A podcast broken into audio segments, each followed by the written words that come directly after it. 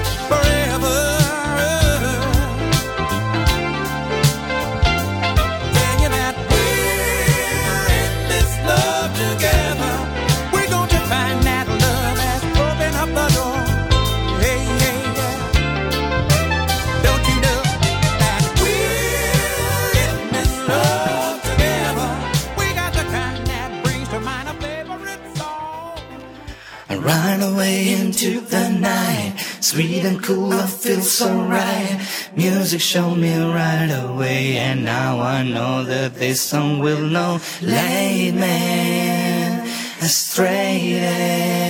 I know that all I gotta do, all you gotta do is start y'all into the night.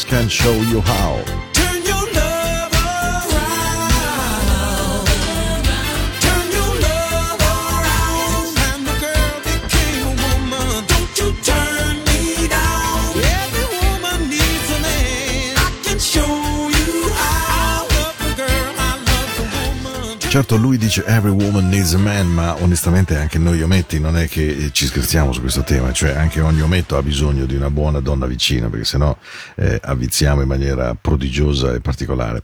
Allora, dicevo, Turn It Love Around era George Benson in apertura di questa puntata, siamo partiti belli secchi eh.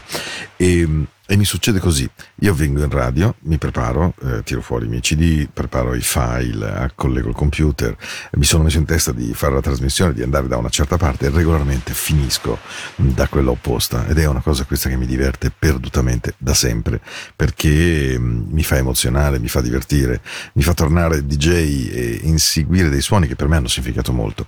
E devo dire... Eh, Ammetto la mancanza e il buco, basterebbe che andassi in internet, ma mi preferisco condividere con voi il buco. 85-86, non me lo ricordo. Questa canzone mi cambia completamente l'estate. Più che altro perché conteneva I Know You Like It. Mi piaceva da impazzire questo modo sincopato, che era solo loro. Eh. Loro erano conosciuti per uh, Celebration, Ladies Nights e via dicendo, ma io li amavo con questa. You have to do just this, yeah. Just take my heart, baby.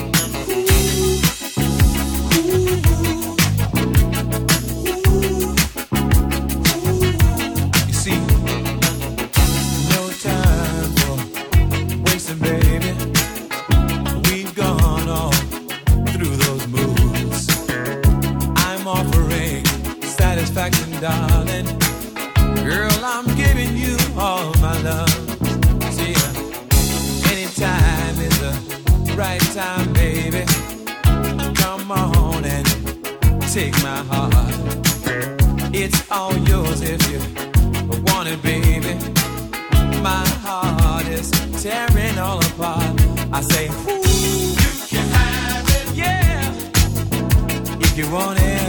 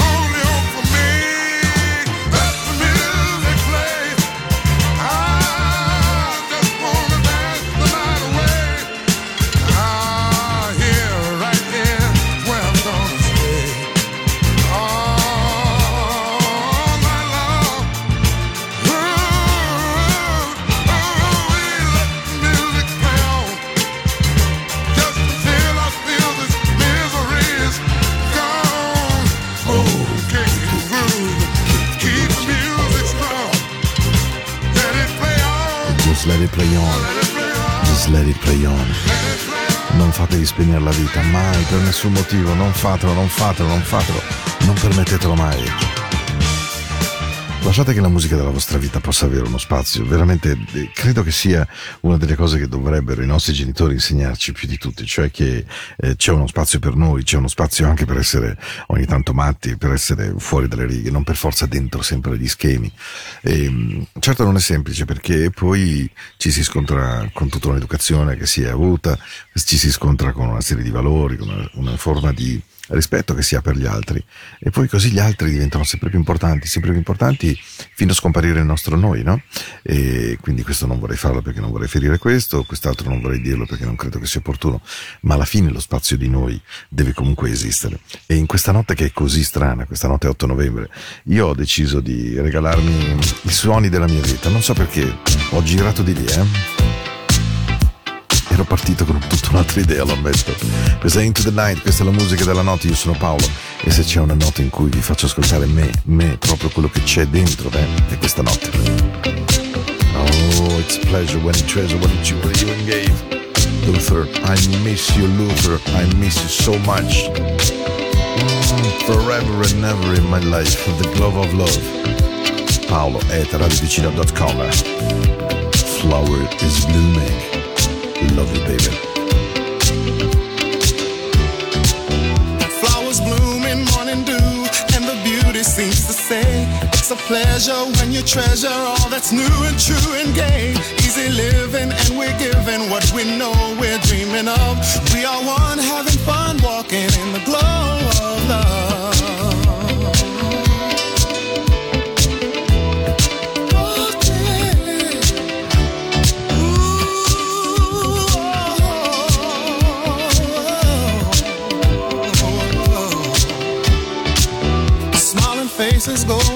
places, it's so wonder, it's so clear. By fountain, climbing mountains as we hold each other near. Sipping wine, we try to find that special magic from above. As we share our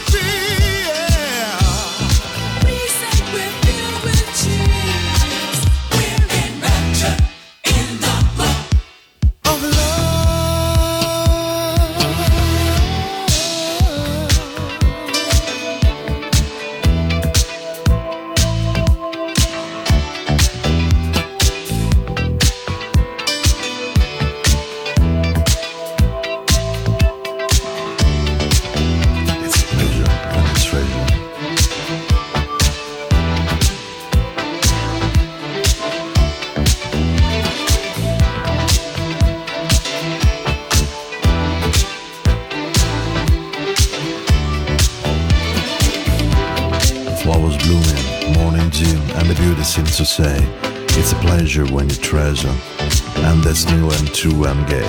It's living and we're giving what you know we're dreaming of. We are one having fun, just walking in the glove of love. Never lonely with you, only time will always be our friend. Reaching far to find a star, our destiny is heaven sent. Making known this loving tone will never part the two of us. We will always reminisce, kissing in the glow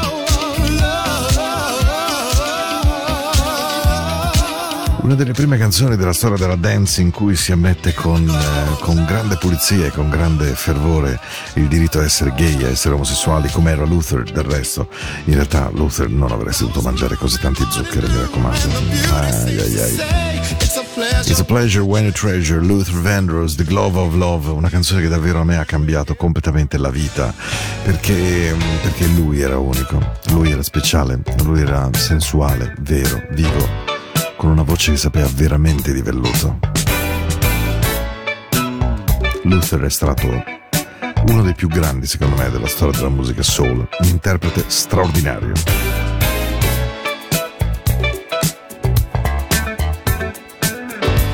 Just Never. Questa è Into the Night, la musica della notte di Radio Ticino, di Enjoy Radio. Tonight is gonna dance, yeah. It's never, never, never too much. Luther, I adore you.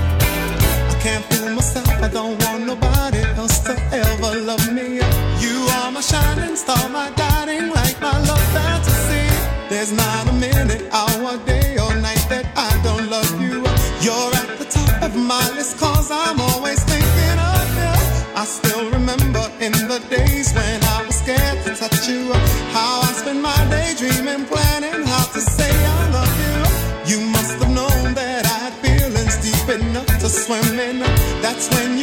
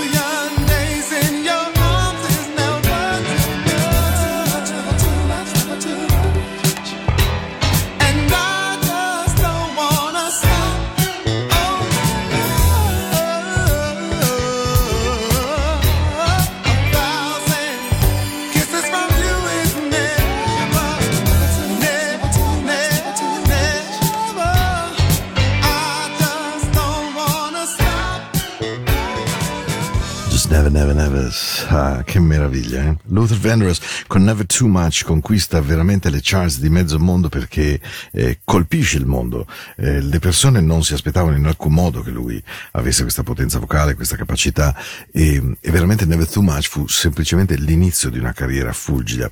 Quando vi parlo del fatto che lui avesse una voce di velluto, questo è assolutamente vero perché aveva una capacità interpretativa, per esempio House is Not a Home, che è uno standard di Burt Bacharach e di Dan Warwick, eh, rifatto da Luther è veramente qualcosa di magico, tant'è che quando eh, lui muore e viene inciso questo compact che contiene il tributo a Luther, mentre Mary J. Blige non ha dubbi e dice subito nella, nel libro che racconta di questo disco, io volevo cantare Never Too Much perché me, per me Luther era Never Too Much, ma Mary J. Blige ha questa componente black, Aretha Franklin dice io voglio cantare House is Not a Home in suo onore e addirittura proprio apre nel, nel CD dicendo eh, per tutti quelli che non hanno conosciuto Luther eh, vi invito ad ascoltare la canzone in cui lui rifà A House is Not a Home. E poi Whitney Houston eh, ehm, de- decide di eh, cantare la canzone che Luther scrisse pensando a suo padre. Suo padre ebbe un rapporto molto complesso con Luther anche perché non accettò evidentemente la sua omosessualità. E insomma un personaggio vero vero vero. E così con queste chiacchiere della notte abbiamo fatto i primi, la prima mezz'ora insieme e, e, vi ho detto che è una serata che ha preso una piega strana. Quindi sono canzoni che mi rappresentano e che questa sera mi fanno zampillare il cuore. Ne avevo bisogno, lo ammetto. E allora per la gioia di Alex, ma anche mia. Ragazzi, qui la radio bisogna anche se sera. Eh? No, no, no, no, no. no. Rifacciamo, guarda. Facciamo le cose come si fanno nelle vere radio. A manetta. Adesso cadiamo spingendoci così, tra poco andremo giù, però abbracciati, porgendoci così, alza la radio, spingendoci così, non avere paura, scivola dentro, bellissimi, occhi chiusi. Coi baci mi spingi, a che mi afferro io, a te giù, con te abbracciato, porgendoti così, spingendoti così, lontano e non lontano da me. Ecco, hai bellissimi, bellissimi occhi chiusi. Ti confesso un burrone, quel che provo nel cuore, spingimi amore. Passo e si è mosso, l'ultimissimo sasso, spingimi amore. Siamo sulle scogliere, con l'abisso e col vento,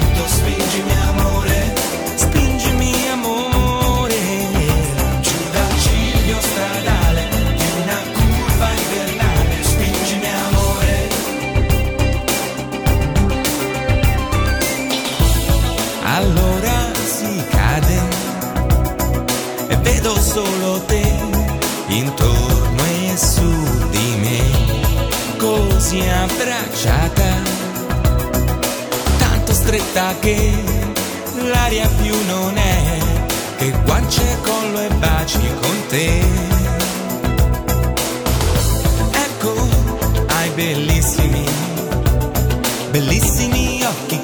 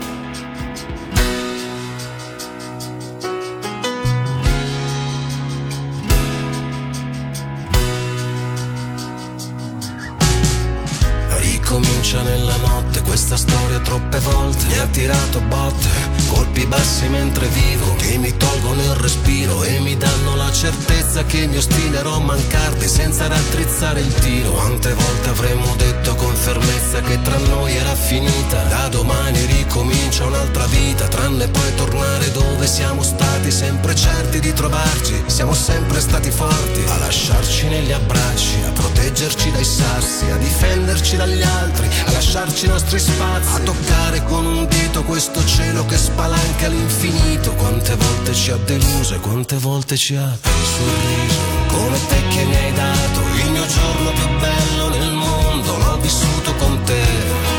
Solo tu mi hai donato un sorriso che nasce anche quando un motivo non c'è. E da quando c'è stato sembra schiudere tutte le porte, sembra schiuderle tutte le volte che sto con te.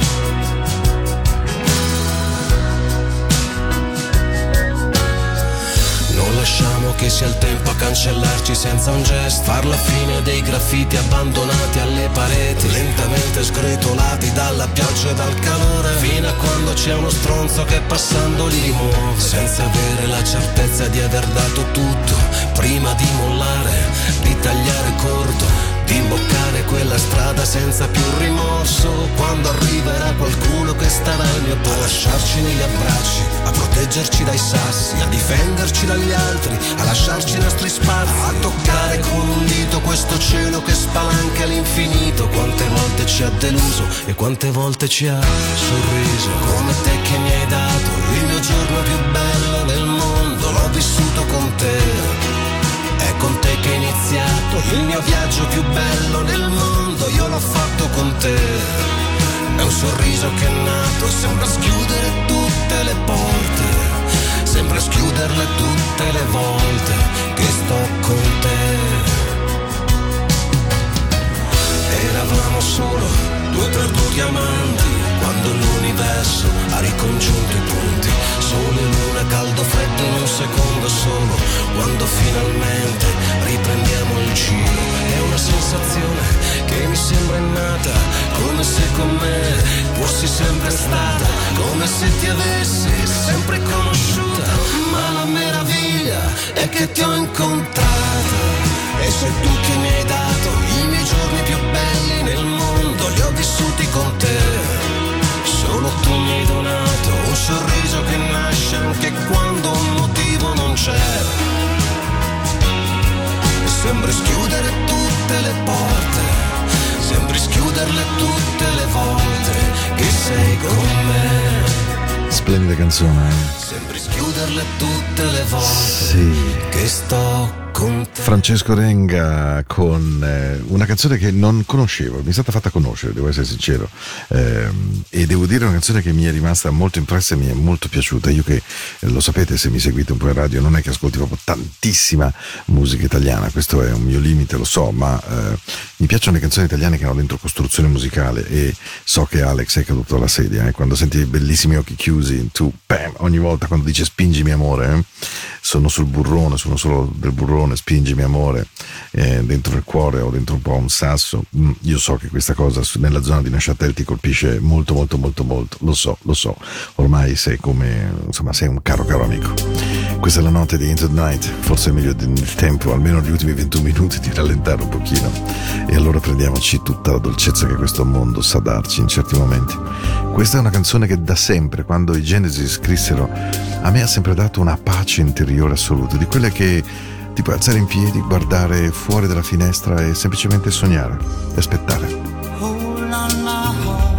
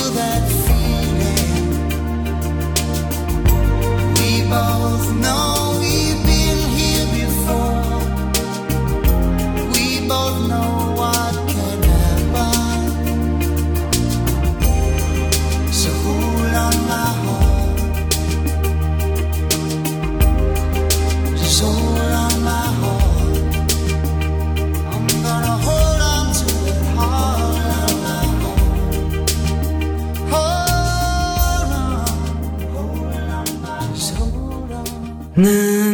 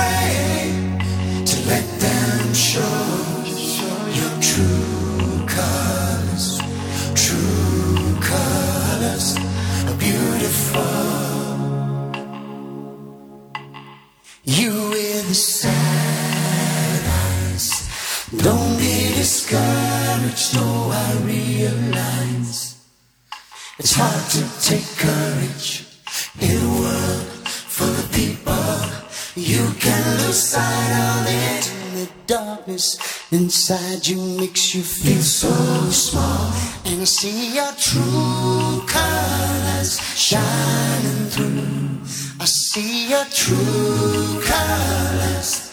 That's why I love you. So don't be afraid to let them show your true colors. True colors are beautiful, oh, like a.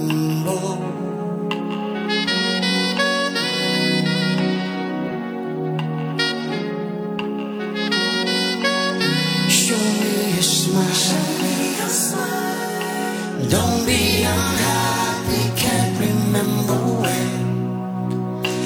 I saw you laughing.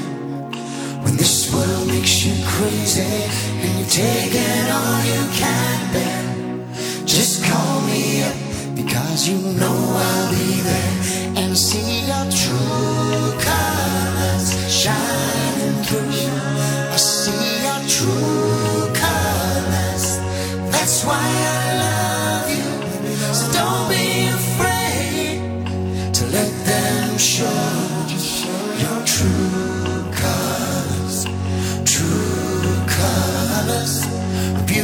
beautiful, oh, like a rainbow.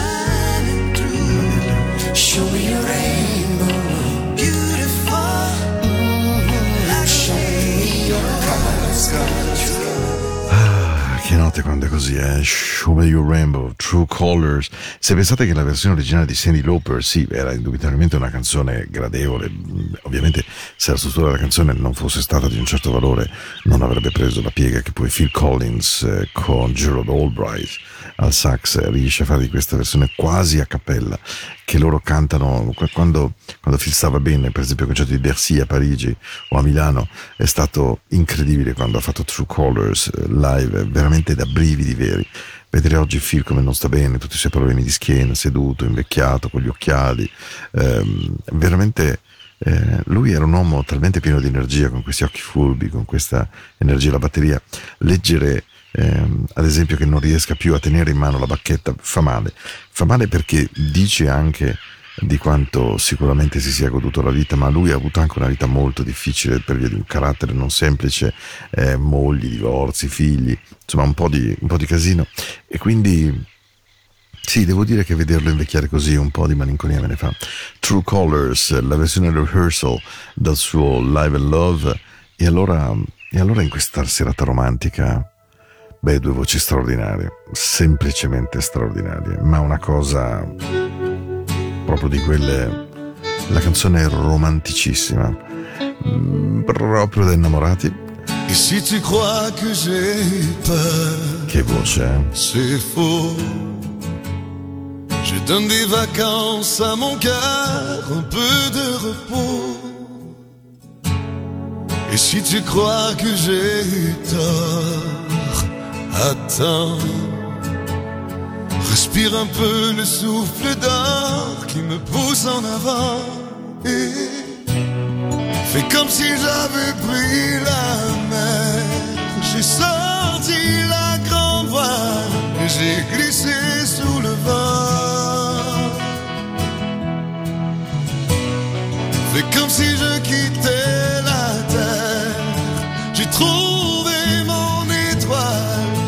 je l'ai suivi un instant. Et si tu crois que c'est fini, jamais. C'est juste une pause, un répit après les dangers. Si tu crois que je t'oublie, écoute. Ouvre ton corps au vent de la nuit, ferme les yeux. et Fais comme si j'avais pris la mer. J'ai sorti la grand voile, j'ai glissé sous le vent. Fais comme si je quittais la terre. J'ai trouvé mon étoile, je l'ai suivi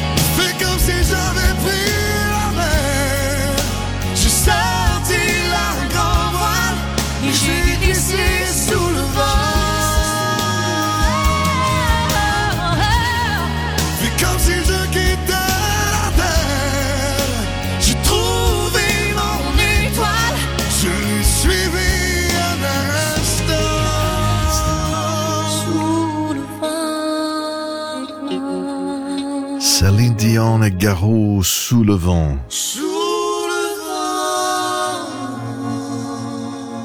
vent. Mamma mia. Della serie che questi hanno due voci, ma potrebbero cantare praticamente qualsiasi cosa. E, e io sono arrivato alla fine perché la prossima canzone dura quasi 5 minuti più la sigla, quindi i bacciotti ve li do adesso. No, non è presto. Perché perché spesso mi è capitato la notte di guidare e il mio tipo di lavoro mi fa alzare prestissimo la mattina, tornare molto tardi la notte, sempre in giro, fare chilometri, chilometri, chilometri. E, e la compagnia del mio telefono mi permette di avere tantissima musica da ascoltare, che ovviamente in shuffle viene fuori in maniera casuale.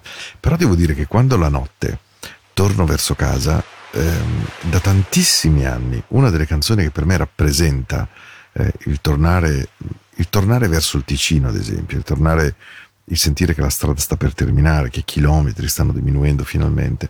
Insomma, il senso di appartenenza è legato a una canzone da sempre, da tantissimi anni. E, e- e questa canzone è anche legata a Galvano, che con FM America non dimenticherò mai. Lui è un orso, un personaggio un po' particolare, ma insomma Galvano Engeli è stato davvero un bravissimo DJ dal punto di vista della scoperta musicale. E, e lui mi fece amare questa canzone. Me lo ricordo perfettamente, eravamo a Cademario, eh, poi l'abbiamo trasmessa tante volte in radio, ma eravamo a Cademario in questo grotto che lui aveva, in questa casa bellissima. È lui che mi ha insegnato a mangiare la raclette e, e mi ricordo perfettamente in pianto Bose e mi dice guarda che questa canzone è un capolavoro Paolo. E fu così, è davvero un capolavoro. Questa è una di quelle canzoni che dura tutta una vita. Per me è come se fosse scritta dentro il mio cuore. E davvero lo ammetto, non so dirvi perché. I can't tell you why. Sono gli Eagles di The Long Run. Se c'è Giancarlo all'ascolto questa sera, credo che stia cadendo dalla sedia perché è roba nostra.